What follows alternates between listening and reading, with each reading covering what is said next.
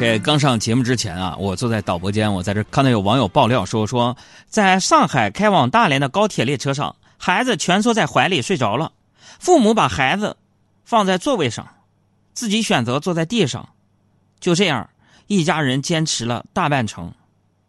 这看完我一直感慨呀、这真是不养儿不知父母心呐、那小胡坐我身边，冷冷的呵呵一笑。那表示抱着孩子睡，家长更累，而且孩子睡着了就已经是最大的恩惠了。只要他能睡着，别烦我，坐地上算啥呀？趴着都行。宇宙这点痛算什么？擦干泪，不要怕，至少我们还有梦。他说风雨中这点痛算什么？擦干泪，不要问为什么。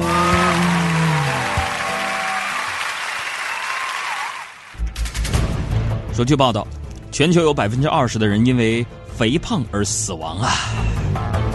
朋友们，这意味着什么？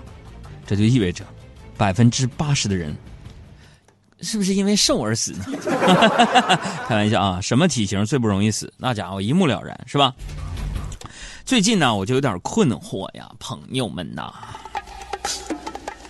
我家里人他们开始就是各种挑我的刺儿。找我的茬儿，欺负我，大家给我评评理。我在家，为什么我的爸爸、我的妈妈、我的岳父、我的岳母、我我亲媳妇儿都埋怨我，把屋子整整那么脏，乱七八糟的？告诉你们评评理，我在家里边，我是这么收拾我这屋的。干净的衣服放柜子里了，脏衣服啊塞进洗衣机里了。不太干净又不是很脏的衣服，也统一的随手就扔在了椅子上了。就如此井井有条的生活习惯，在他们眼里怎么就成了没有收拾呢？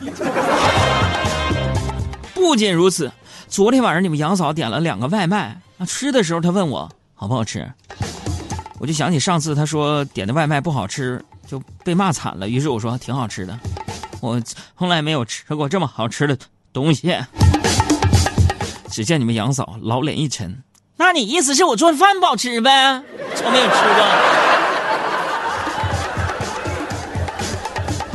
所有即将步入婚姻殿堂的所有的男性朋友们，我想说一句啊：结婚之后左右都是坑。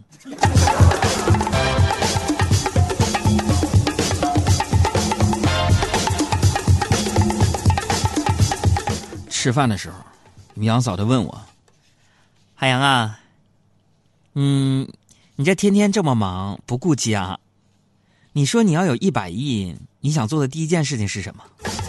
当时那话我真没过脑子，脱口而出：有一百亿，先把你休了。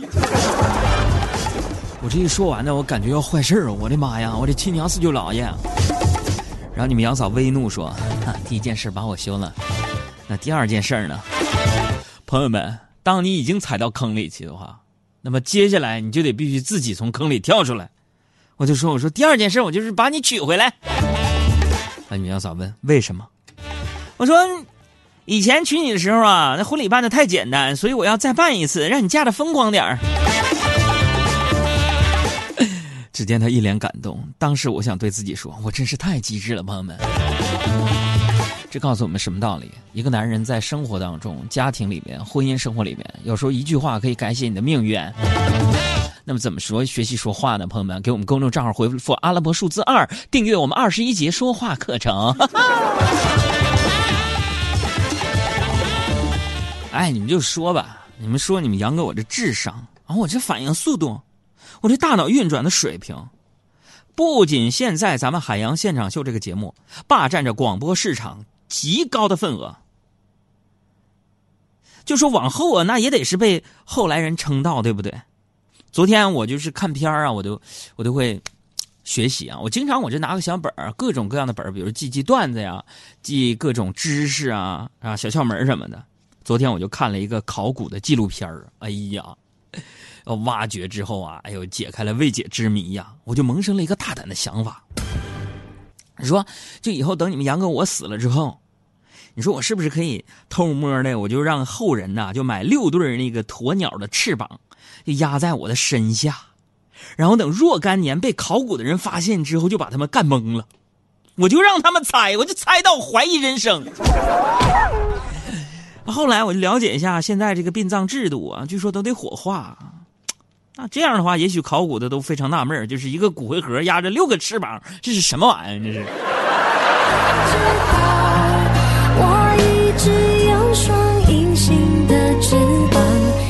带我飞，给我希望。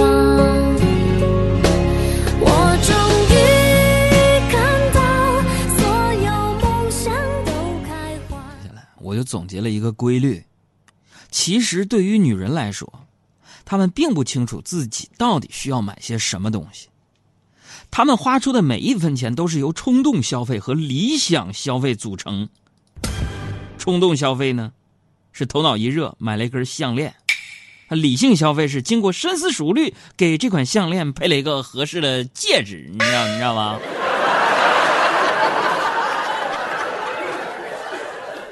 由于平时啊工作的繁忙和生活的压力，和朋友喝酒聊天就成了我解压的唯一方式。我就找小赵喝酒，喝醉之后啊，我就把他家这个哈士奇啊扛在肩上狂奔，啊，五六十斤的大狗啊，啊，他们清醒的人都追不上，我把那狗给吓得。第二天，据说那狗离家出走了。然后失去了爱犬的小赵啊，只能把精神寄托在别的方面啊。昨天来上班，骑了个大哈雷。晚上非要骑哈雷送我回家，多冷的天啊！北京啊啊！你说我到底做错了什么呀？遭这份罪呀！回家路上，我俩就碰见一个美女，漂亮，坐在一个光头大哥摩托车后座。小赵就说了：“说杨哥啊，你一会儿啊，冲他吹声口哨，我加足油门，咱就跑。我说行，行可以。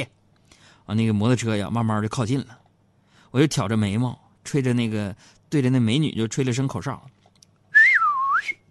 结果小赵这损玩意儿，这一个急刹车，问我你干什么？朋友们，整个世界都安静了。我坐在这里，看着时间流过，我的心会不会在这里？